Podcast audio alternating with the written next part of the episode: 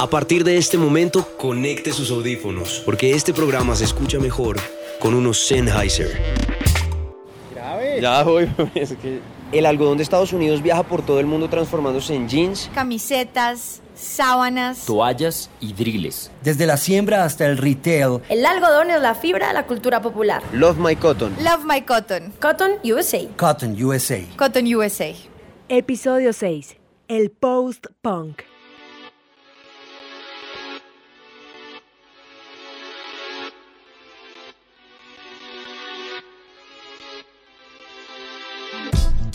Esta es la historia secreta de la música, episodio número 6. En el episodio previo estuvimos hablando de Lola Palusa y bueno, ya sabemos qué es lo que va a pasar con el festival. Antes de eso, en el capítulo número 4 habíamos hablado del punk, de manera que después del paréntesis de Lola Palusa es importante también continuar esta historia por donde sigue de manera histórica. Y esa historia continúa con el auge del post-punk a finales de la década de los 70, inmediatamente después de la explosión de los Ramones y de los Sex Pistols. Quiero recordarle a todo el mundo que pueden descargar este episodio, al igual que los episodios previos en sus teléfonos celulares, y que lo pueden hacer sin ningún costo, de manera gratuita, y de esa manera pueden ahorrarse unos cuantos datos en su plan de datos de internet. También llevarlo a todas partes y escucharlo cuantas veces quieran. La historia de hoy va a comenzar con una narración un poco apócrifa. Y digo apócrifa porque a pesar de que es una historia que está comprobada, que está escrita en algún lugar, en alguna publicación, en esta era de iluminismo donde encontramos tantos, tantas fuentes de información, es complicado encontrar a veces la fuente de la información de donde salieron las historias que contamos a diario en diferentes aspectos de la vida. En particular, en este caso, la historia del post-punk hoy no va a arrancar con el post-punk, sino que va a arrancar con el rey del pop en 1978, con Michael Jackson. Y va a arrancar con Michael Jackson porque la gira de 1978 de David Bowie, que era la gira de respaldo de un par de álbumes que había lanzado Bowie entre 1976 y 1978, uno de ellos el álbum Low y el otro de ellos el disco Heroes, comenzó en San Diego, California el 29 de marzo de ese año y Michael Jackson estaba entre los asistentes a ese show porque sabía que Bowie hacía un paso de baile en la segunda mitad del concierto completo que estaba dedicada a hacer una alegoría o hacerle tributo a un disco que había sido muy exitoso de él llamado Ziggy Stardust and the Spiders from Mars. Esa segunda mitad de ese espectáculo en vivo dedicado a ese álbum emblemático de Bowie era por supuesto teatral y operática en esencia e incluía todo tipo de manifestaciones y de expresiones de arte moderno que a Michael Jackson le llamaban mucho la atención, pero en particular lo que más le llamaba la atención a Michael Jackson era el baile.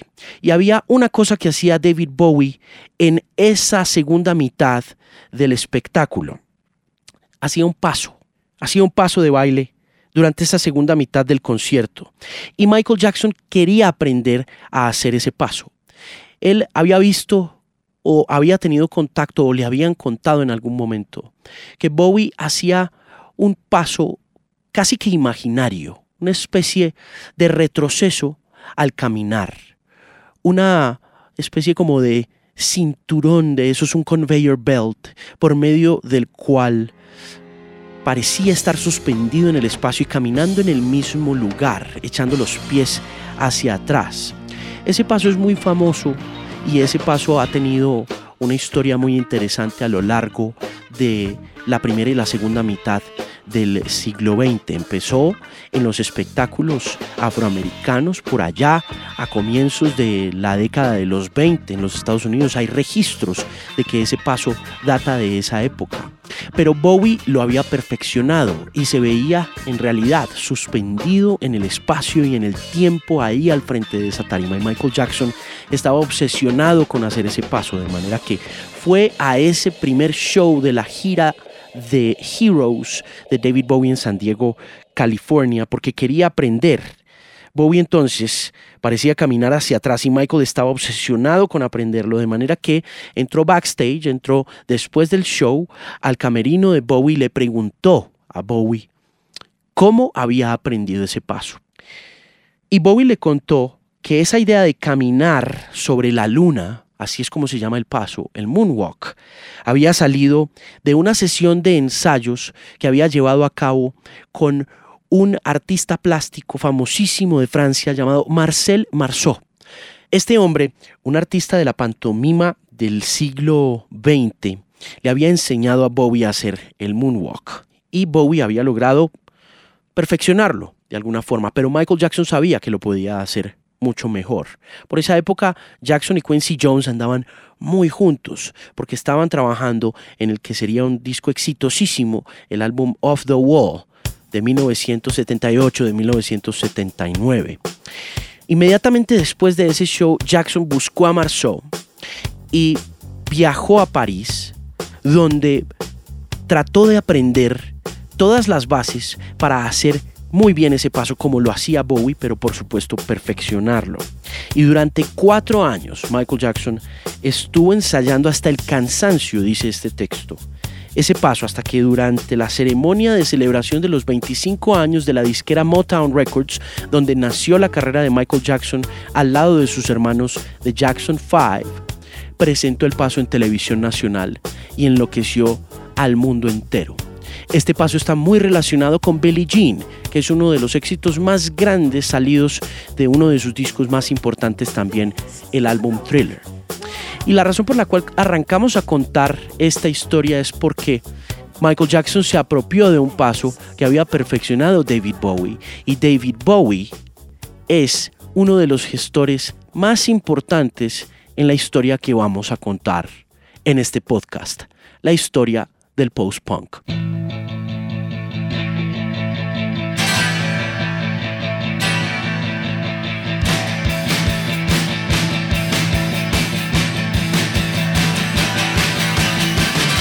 Post-punk es, como su nombre lo dice, la siguiente etapa en la historia de la música popular, la posterior a la explosión al punk de los años 70. Lo más importante de esta nueva tendencia es que es considerada ampliamente como un asalto al rock convencional.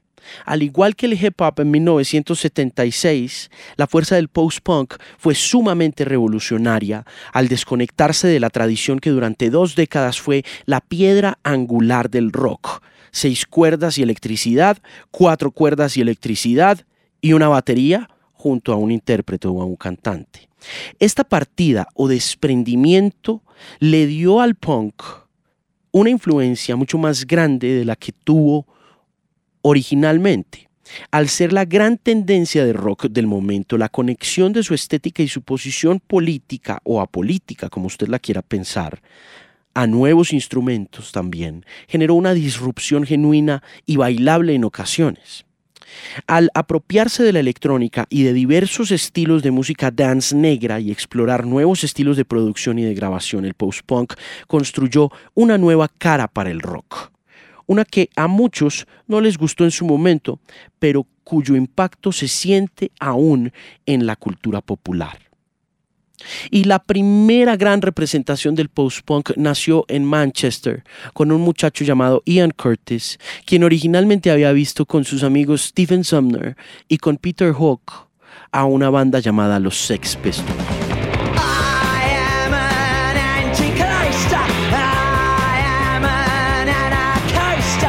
Después de haber visto a los Sex Pistols, Ian Curtis se animó con todos sus amigos a fundar Joy Division. Y Joy Division, digamos que es el inicio de esta historia del post-punk. Una banda nacida en una ciudad que hizo parte esencial de la reconstrucción de Inglaterra inmediatamente después de terminada la Segunda Guerra Mundial. Hay cosas importantes que hay que mencionar sobre este tema y es que en 1942, justo en el momento más álgido de los bombardeos de Alemania contra Gran Bretaña, nacieron las figuras más importantes de lo que sería el fenómeno del rock o del rock and roll unos 15 años después, como Keith Richards.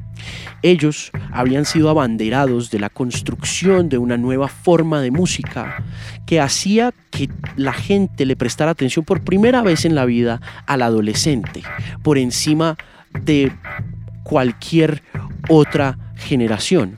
Antes de que existiera el rock and roll, antes de que existiera el rock, había existido también pues la generación adulta y había existido la generación infantil, es decir, de alguna manera, la sociedad moderna concebía al ser humano en aquel momento como una persona que pasaba de la niñez a la adultez inmediatamente, pero el rock and roll, al volverse una fuerza de música construida por jóvenes adolescentes, apelaba a los adolescentes entre los 14 y los 15 y 16 años y al darle el poder a los adolescentes de dictar qué era lo que funcionaba y qué era lo que era bueno en el rock o en la música y en el arte, pues construyó una conciencia y un concepto de lo que era el adolescente. Y de esa manera nacen todas las músicas populares inmediatamente después de la Segunda Guerra Mundial, inmediatamente después de que suceden todos estos bombardeos. Y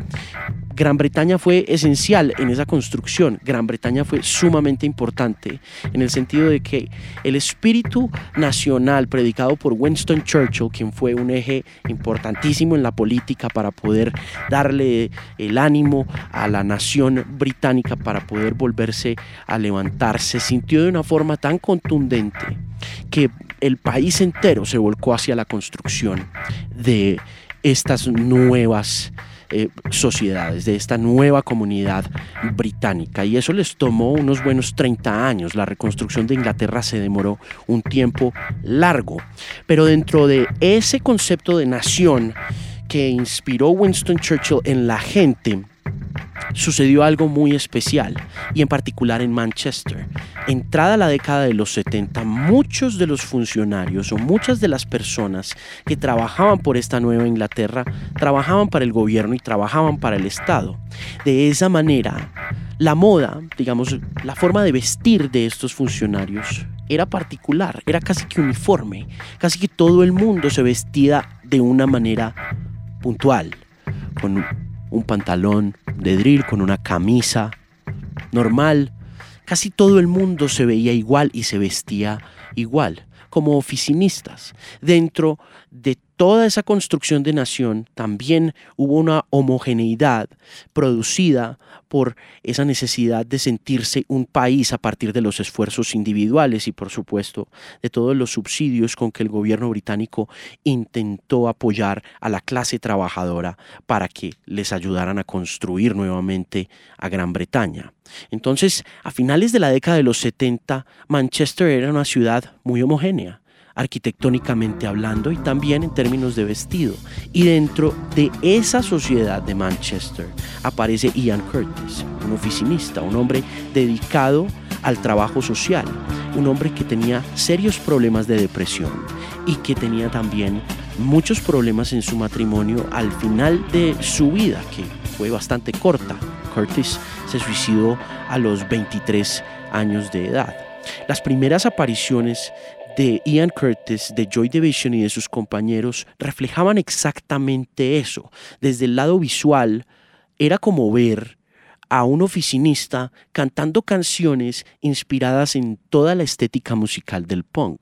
Y eso causó un revuelo bien importante. El hecho de que este muchacho lánguido, alto y flaco estuviera al frente de un micrófono haciendo canciones que asemejaban muchísimo el espíritu del rock rebelde que habían liderado los Sex Pistols, pero no se parecían en absolutamente nada a ellos. De alguna forma no se sentían muy conformes con lo que había sucedido con el punk o simplemente estaban reaccionando ante la manera como habían sido criados, como habían nacido y como se habían criado en la ciudad de Manchester. Y aquí aparece el post-punk y aparece por supuesto la idea del post-punk no solamente a nivel musical, sino también a nivel de moda.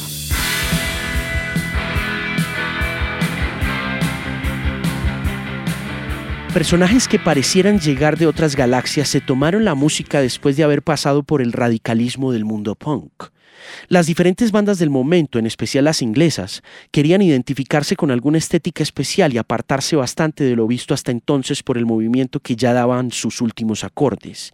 Fue así como la nueva década llegó con un inusual derroche de creatividad, que se paseó por infinidad de estilos y de movimientos de moda. Al entrar a los años 80, los disfraces se tomaron de alguna forma una parte especial de esa estela dejada por el punk. Los nuevos románticos, una subcultura con una noción muy exagerada del glam de la década de los 70, entraron a la escena y de un momento a otro, personajes totalmente caracterizados se tomaron las discotecas y los bares. Steve Strange y Rusty Egan, quienes venían del movimiento punk y formaron una banda llamada Visage, designaron las noches del martes como Bowie Night en una discoteca del Soho londinense y esto trajo un público que quería lucir una moda diferente y bastante extravagante. Por su parte, Vivienne Westwood, la diseñadora que había marcado toda la onda punk, sacó en 1981 su primera colección bajo su marca epónima basada en una estética ecléctica, donde tuvieron cabida varias siluetas llegadas del siglo XIX con una mezcla de una versión satírica de los bucaneros que se veían en las películas de Hollywood. La colección se llamó Pirate y fue así como empezaron a verse varias bandas de rock ataviadas con elementos tomados de esa estética pirata. Esto fue un presagio de lo que iba a pasar con la moda y el origen del New Romantic. Es difícil imaginar que hubiera sido de la moda si no hubiera existido el punk. Los jóvenes seguidores de esta nueva estética querían ostentar y exagerar las poses teatrales con un narcisismo único, y las estrellas de pop y los diseñadores de moda contribuyeron mucho a que esta cultura popular evolucionara así. Eran personajes provenientes del punk que habían disfrutado de su aspecto estético, pero que no seguían las mismas ideas anárquicas y destructivas. Todo lo contrario, se amaban a sí mismos y querían verse absolutamente glamurosos y llenos de color hasta el punto que se disfrazaban por completo. Creaban personajes para no ser ellos mismos.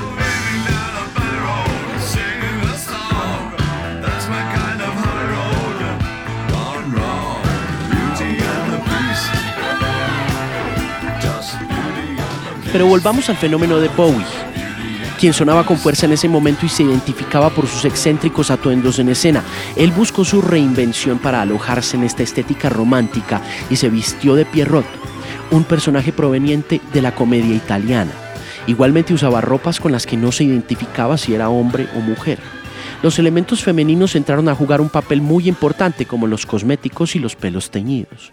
De allí nacen figuras importantes en la cultura de la música rock, ojo, independientemente de que en su momento hayan querido distanciarse del rock en esencia utilizando el sintetizador y distanciarse aún más utilizando este tipo de cosméticos, como Dave Gunn de Depeche Mode.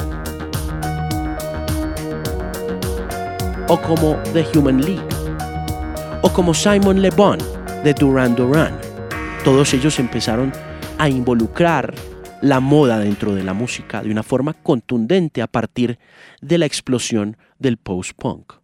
Incluso hasta Robert Smith de The Cure es esencial en esa manera como empezamos a mirar el rock desde más allá de la guitarra, el bajo y la batería.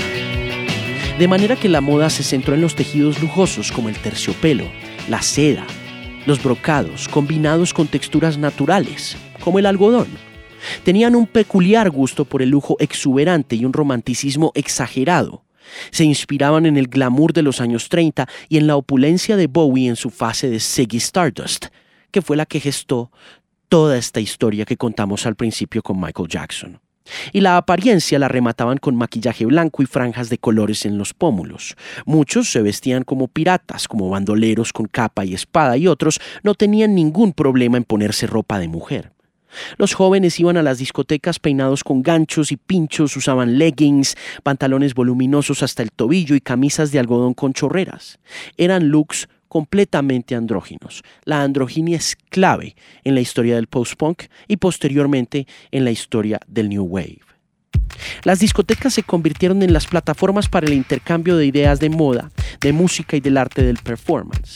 Hubo cualquier cantidad de corrientes artísticas metidas en la construcción del post-punk. No solamente el punk fue la esencia.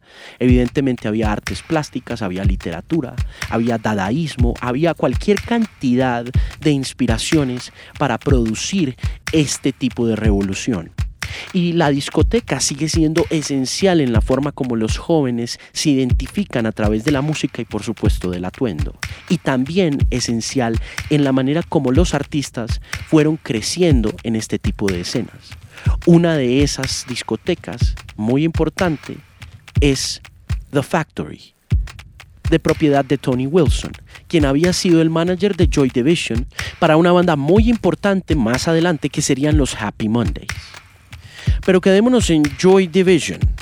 Ian Curtis muere un mes antes de que la banda Joy Division se embarque en la primera gira norteamericana y un par de meses después se lanza el álbum debut, donde estaba la gran canción, emblemática, pensaría yo, del fenómeno del post-punk, conocida como Love Will Tear Us Apart.